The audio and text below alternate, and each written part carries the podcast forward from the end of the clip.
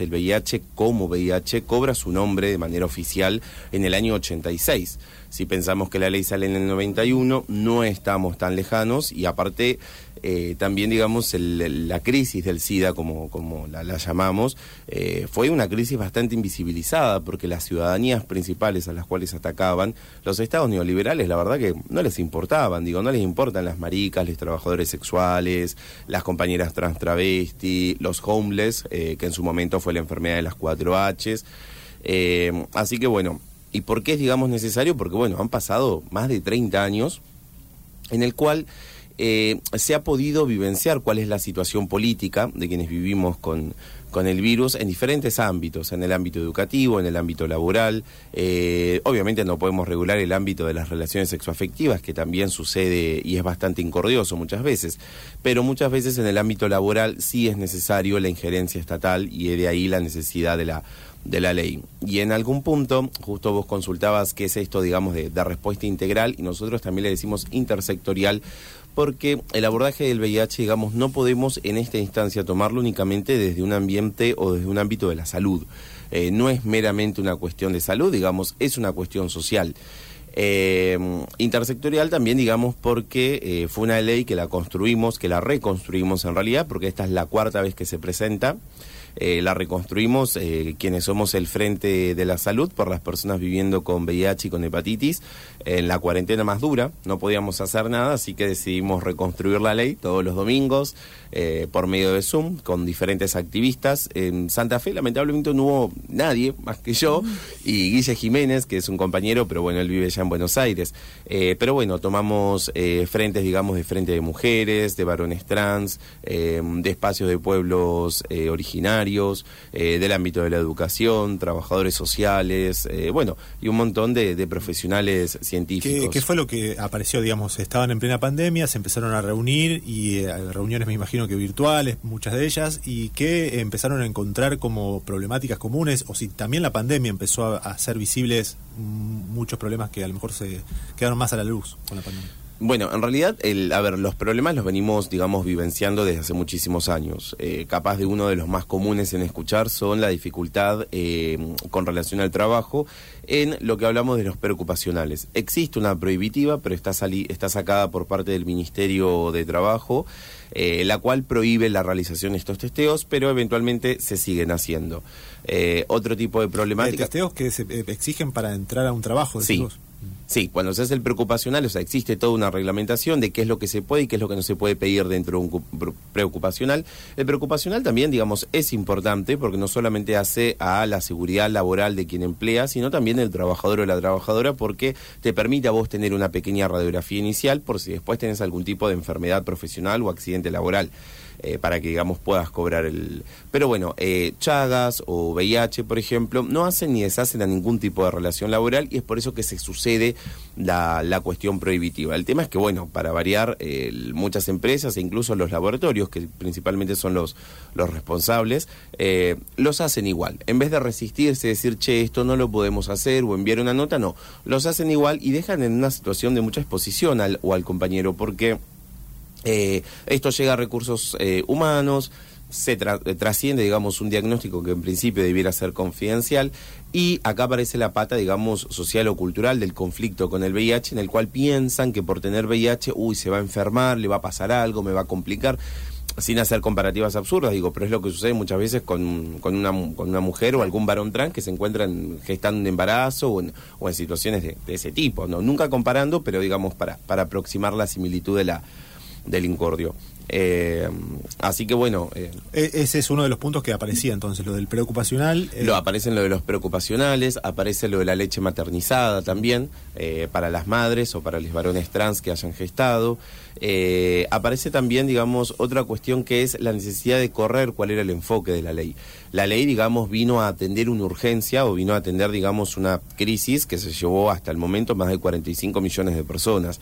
Entonces, el enfoque inicial en los años 90 era un enfoque enfoque de tipo biomédico. Era un enfoque o era una ley que procuraba la detección o el entendimiento de, de cómo y por qué se propagaba digamos, este virus, cuáles eran las formas de poder detenerlo, a dónde el Estado en ese momento tenía que llevar las fuerzas para frenar lo que efectivamente fue la una gran pandemia, no, no quiero compararla con la del COVID, pero lo que fue la gran pandemia de los, del último siglo, eh, que también fue sumamente desatendida. O sea, nos hubiese encantado que la misma preocupación estatal y social que hubo sobre el COVID hubiese sucedido sobre el VIH, porque nos hubiésemos salvado millones de vidas, eh, muchos más. Pero bueno, parece que para el capital hay cuerpos y vidas que importan y cuerpos y vidas que no.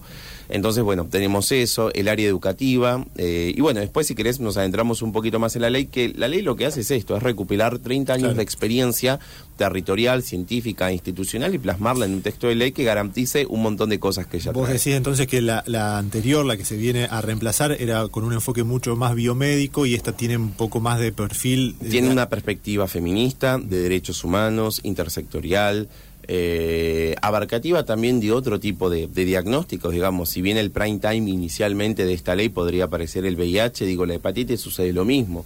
La falta de políticas en la educación sexual integral hace que no se hablen de estos temas, eh, las dificultades al acceso a los sistemas de salud o la mala distribución de los efectores públicos también impiden el correcto acceso de la gente a, a hacerse análisis y eventualmente hoy eh, caer al hospital o caer a algún efector de salud por complicaciones derivadas del avance del virus o derivadas de un avance de hepatitis puede traer muchas más complicaciones la hepatitis. Quienes trabajan de manera mucho más enfocada a este tema hablan incluso a veces de que esta puede ser una muerte silenciosa. Es mucho más difícil poder eh, ayudar en la recuperación de una persona con una hepatitis sumamente avanzada que se avanzó porque no se tuvo conocimiento, sea de la forma en la cual se transmitió o de la vivencia con dicho diagnóstico. Jaime, vos hablabas del acceso a la salud y quería preguntarte si todavía, digo, el, estigma y la discriminación sigue siendo uno de los temas que dificulta el acceso. También porque siempre cuando se, se habló de VIH, digo, crecimos asociándolo al miedo, asociándolo a, algo a la, muerte. A, la, muerte, pero además al miedo de, esa muerte por la que había casi una negación, ¿no? Digo, eh, en este caso eso sigue pasando, mm, a pesar de que han pasado 40 años ya aproximadamente. Sí, eh, digamos, eh, nos, hemos podido articular eh, a través de diferentes eh, organizaciones, nos hemos podido articular, por ejemplo, a través de RAJAP, que es Red Argentina de Jóvenes y Adolescentes Positivos. Esto para quienes escuchen, si tenés hasta 31 años y vivís con el virus, podés contactarte con ellos, es un grupo secreto, confidencial, que ellos tienen, digamos, como eh, compañeros en prácticamente todo el país. Esa fue la primera institución u organización en la que yo me sumé, recibido el, diagnóstico. Pero sí, el, el, tema del estigma con, con, los efectores de salud es, que muchas veces, por ejemplo, se focaliza o se sectoriza la atención en un determinado lugar, como sucede acá como el centenario. Entonces, la gente en el miedo, la persecución, porque a veces capaz quien pasa al lado y te ve entrar a determinada oficina, ni te presta atención. Muchas veces, digamos, el miedo, el estigma está generado de una manera social, pero muchas veces también eh, lo retroalimentamos nosotros mismos con lo que vemos, con lo que pensamos, con lo que puede llegar a suceder, con lo que escuchamos, con alguna propaganda muy mal enfocada eh, que nos genera aún más miedo. Eh, pero sí, muchas veces el, el, miedo al, al, estigma hace, digamos, de que no se tome el diagnóstico con la seriedad que debería tomarse, con la información necesaria para poder abordarlo y llevar una vida por fuera, digamos, de, de, las complicaciones. No me gustaría decir una vida normal porque no termina haciéndolo, pero bueno, pero sí, y sobre todo también la, complicación en el acceso a los efectores de salud viene muchas veces eh, también en las compañeras travestis, por ejemplo, pero esto también deviene de otra problemática más. Digo, igual la agenda travesti tiene otras eh, urgencias un poco más eh, grandes, capaz que solo una cuestión de ley, pero esto también sucede. Y, esas cuestiones, quería preguntarte, digo, ¿se, ¿se, profundizan en las mujeres con VIH? Sí, se profundizan en las mujeres, por eso la ley, por ejemplo, trae un capítulo especial que habla de mujeres y cuerpos gestantes. Podríamos hablar o podríamos haber puesto personas no binarias o varones trans también, porque si no parece que englobamos todo como no gestante en un solo lugar, pero bueno, así se articuló la, la ley. Eh, sí, las mujeres aparte también tienen otra agenda, la división de la división social del trabajo y el capitalismo hace que la mujer tenga que atender otras situaciones eh, con mucha más eh, urgencia que capaz que esto. Muchas veces incluso si ven en los medios de comunicación o las películas o las caras más visibles acá en, en Argentina, siempre son varones. Digo, lo, patriarcal no, no, por momentos no escapa nada. Eh, existe IWC, que es una institución de, mujeres que trabaja, digamos, el, el, VIH desde la mujer, porque también, digamos, es otra eh, las vivencias que le toca. La mujer puede ser también muchas veces heterosexual, la heterosexualidad tiene un abordaje muy distinto también con relación al VIH. Eh, así que para la mujer, digamos, también es eh, cada cada y eso es lo que trae la ley, por ejemplo, menciona o trae las diferentes ciudadanías víricas, como le digo yo. Digo, hablamos también de las maricas, de los varones, pero también hablamos de los pueblos originarios, también hablamos de la situación de ancianidad, hablamos de eh, la situación carcelaria, hablamos de mujeres y hablamos de cuerpos gestantes también. Bueno, recién escuchaba que te quejabas de que mm, en la, en la pandemia, digamos, se aceleró el tema de la producción hasta de una vacuna, digamos, y que como si hubiese eh, cuerpos que estuviesen más privilegiados o que otros no estuviesen la necesidad de ser atendidos. Sin embargo, bueno, también la pandemia de coronavirus y la producción de una vacuna hizo que se acelere la investigación de la vacuna del VIH, o por lo menos eso se explicó en algunos sectores. Eh, ¿Qué dice la ley sobre la producción de medicamentos eh, y cuánto hay de producción de medicamentos y de investigación aquí en Argentina? Bien, eh, sí, ese es un, punto bastante importante. Está en el artículo número uno cuando habla de la declaración del interés eh, nacional. Cuando hablamos del interés nacional eh, de algo, estamos como poniendo el piso base sobre el cual el Estado tiene que ocuparse y preocuparse. Vos hablabas de esto, de la medicación, y precisamente la ley menciona que el interés público sobre la producción de medicamentos, sobre la investigación y por sobre todo el, horizonte capaz eh, que yo entiendo como que debería ser el, gran horizonte vírico, que es la cura. Porque nos detenemos a veces hablando en las vacunas preventivas o en el mejoramiento de los medicamentos y lo cierto es que nosotros queremos la cura, no queremos vivir empastillados por el resto de nuestra vida. Eh, así que sí, hablamos de la producción de medicamentos. ¿Cuál es el problema con eso? Las patentes. Eh, ahora hace poco se, se recuperaba ¿no? este discurso de liberen las patentes o quiten las patentes. Fue un reclamo que surge en los años 80 por medio de ACT UP, que fue la primera organización de las primeras organizaciones visibles a nivel mundial en reclamar y exigir eh, un abordaje y una ocupación sobre la sobre la, expansión de lo que en ese momento todavía no era VIH, tuvo muchísimos nombres, eh, y se reclamaba precisamente esto, lo ilógico de pensar eh, como un laboratorio que hace una determinada combinación de determinados fármacos tiene la posibilidad de tentar de manera exclusiva la venta de dicho producto y en este caso lo que ha hecho con el resto de los países y de acá la derivación de Omicron de Delta, de que países no puedan comprarlo, queden atrasados en el proceso de la vacunación y bueno, y se generen todo este tipo de variables. Digo, lo mismo sucede con el VIH. Hoy la mayoría de los antirretrovirales, salvo cuando pasan 20 años, están en manos de las grandes farmacéuticas o del, del, del monopolio de las farmacéuticas. Y esto trae como varias complicaciones. En primer lugar, quita la posibilidad de que los estados puedan producir nacionalmente tiene que destinarse un determinado presupuesto también para la compra de estos medicamentos, quedamos a la alza de los precios que ellos dispongan. Eh, y también sujetamos la vida de las personas, en primer lugar, a un presupuesto estatal y el segundo a, a, un, a un determinado laboratorio. Digamos, la lucha por la liberación de las patentes no es algo que solo ha surgido con el COVID. Pasa que como el COVID tenía una expansión ciudadana mucho más grande, eh, o mucho más eh, expansiva o exponencial, digamos, que el VIH, pareciera que nos queremos ocupar todo esto, digo, pero la liberación de patentes es algo que debería poder hacerse en diferentes lados y con diferentes fármacos y en diferentes situaciones. Claro. Eh, respecto de la em, de lo que te decía al principio, digo, la, pandemia de coronavirus y la producción de una vacuna en tiempo tan rápido hizo que también se acelerara la producción de la vacuna del VIH o no? Mira, tenemos, te soy honesto, ahí desconozco un poco, hay como varias versiones. La versión más fuerte que existe de esto en realidad es una vacuna de tipo preventiva para el VIH, así también como existe la de la hepatitis eh, y de otros y de otros diagnósticos más. Pero en ningún lugar se habla de una o se habla también de vacunas o inyecciones que sustituirían a las pastillas. Nosotros en Mesa Positiva decimos pastillas o inyección, seguimos sin solución.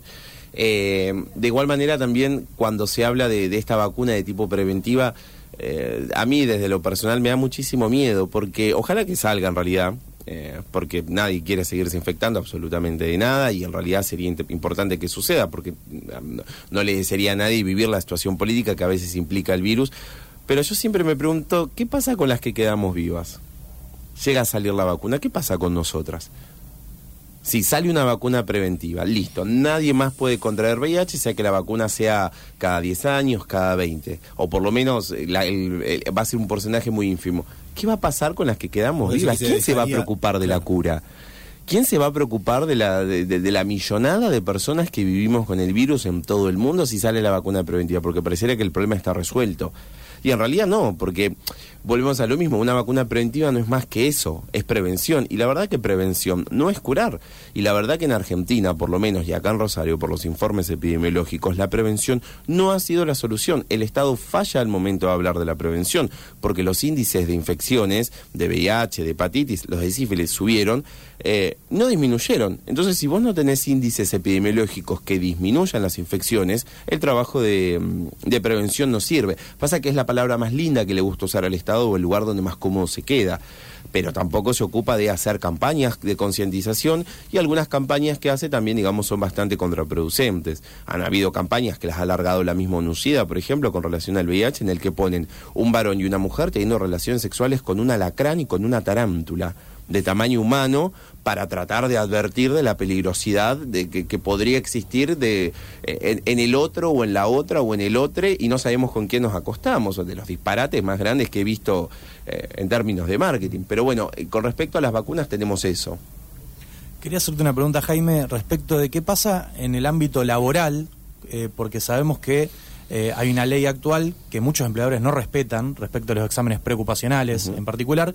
Eh, quería que recuerdes qué dice la ley actual y si hay algún avance en la ley que se está proponiendo sobre este tema. Bien, en realidad no está en la ley, es la resolución 125-17 del Ministerio de Trabajo, es una resolución que también se eh, hizo para tratar de abordar la cuestión de Chagas, sobre todo por la situación eh, de las provincias del norte, y en realidad lo que hace es la prohibición del testeo de este tipo de análisis, ¿sí? Pero, eh, vuelvo a decir lo mismo, es una resolución de tipo ministerial. Si nosotros tuviéramos que utilizar esa herramienta para judicializar, podemos, pero no tiene la misma fuerza que una ley. La ley, particularmente la que presentamos ahora por, por cuarta vez, eh, trae una prohibición expresa con fuerza de ley de Congreso Nacional, en el cual no solamente se prohíbe la realización, sino que también se prohíbe la oferta. Porque acá también tenemos que tener presente que capaz que en una entrevista de recursos humanos le dicen, che, ¿y qué te parece si te mandamos a testear? Bueno, dale, te hacemos tal, tal análisis. Y la verdad es que cuando la oferta es poca y la demanda es mucha en términos laborales, muchas veces eh, decimos a todo que sí porque no tenemos otra. Eh, entonces capaz que se accede o se dice que sí y eventualmente salta la situación de diagnóstico y eso perjudica la posibilidad de ingreso. Eh, el avance de, de esto dentro de la ley y dependemos un poco de- del juego político, de lo que los quienes dicen ser representantes eh, manejen. Hoy por hoy el Congreso está en la atención del oficialismo y de la oposición a ver quién se queda con las presidencias de la comisión, demorando el tratamiento de las leyes. eh, por eso, o sea, son cuestiones que a la ciudadanía no le importa, son todos tejes políticos, por lo menos esa es mi lectura. Bueno, la última porque ya tenemos que cerrar, pero bueno, el, el tema, la, la verdad que da para seguir charlándolo y para ampliarlo, en todo caso hemos de hacer otra entrevista, pero sí esta oportunidad de que sea un proyecto más consensuado, que haya como diferentes bloques, eh, ¿le genera alguna expectativa de que más allá del juego, las diferencias que puede haber entre oficialismo y oposición, este sí sea el año de la aprobación? Sí, la verdad que esperamos que sí. Eh, fue presentado igual el, en 2020 también fue presentado por todos los bloques. Eh, y también fue- consenso y sin embargo cayó. Estuvo todo el consenso y también por eso digamos también lo que sucedió el jueves pasado, que si bien fue un armado que hicimos desde las organizaciones a través del frente, yo en algún punto también no puedo dejar de resaltar que la misma gente que se vanagloriaba de lo fabulosa que somos las organizaciones de la vida civil y científica y felicita nuestro trabajo, digo, eh, son los mismos que después no nos escuchan y que cuando les presentamos el proyecto no lo llevan adelante. Yo lo vi como un ligero lavado de culpa. Sí sirve también porque nosotros también llegamos a la conclusión de que no todo el mundo sabía de que teníamos esta ley presentada. Digo, es necesario que también se sepa de que esta ley está presentada y que se encuentra en tratamiento también. Eh, pero eventualmente sí tenemos el apoyo de todos los bloques. Es una cuestión de salud, digo, sería medio complicado pensar quién quisiera oponerse. Quienes sí se han opuesto, y los votos ya estaban en el dictamen pasado, ha sido gente del PRO, por el tema de las jubilaciones y las pensiones, que eso sí trae la ley. Trae jubilaciones y pensiones no especiales, pero sí diferenciadas de acuerdo al, cuadro. Y obviamente eso eh, a la gente del PRO le- les hace mucho ruido porque les toca el presupuesto y sus impuestos. Pero bueno, eh, tenemos informes de ANSES y de diferentes lugares que logran abordar que en realidad no va a haber ningún perjuicio y nosotros no vamos a salir a fundir a la Argentina porque existe una jubilación un poco más anticipada a raíz o explicación de todo el daño que la medicación produce, así tampoco como no vamos a fundir a la Argentina porque se dé una pensión de tipo no contributiva para quien no consiga trabajo por diferentes razones, viva con VIH y se encuentre en situaciones de vulnerabilidad. Jaime, gracias por haber venido a los estudios de la radio. ¿eh? Gracias a ustedes por la invitación. Bueno, hablábamos con Jaime Jorquera, que es abogado, activista vírico transfeminista, y nos estaba contando los detalles de la nueva presentación de la ley de respuesta integral al VIH, tuberculosis y hepatitis.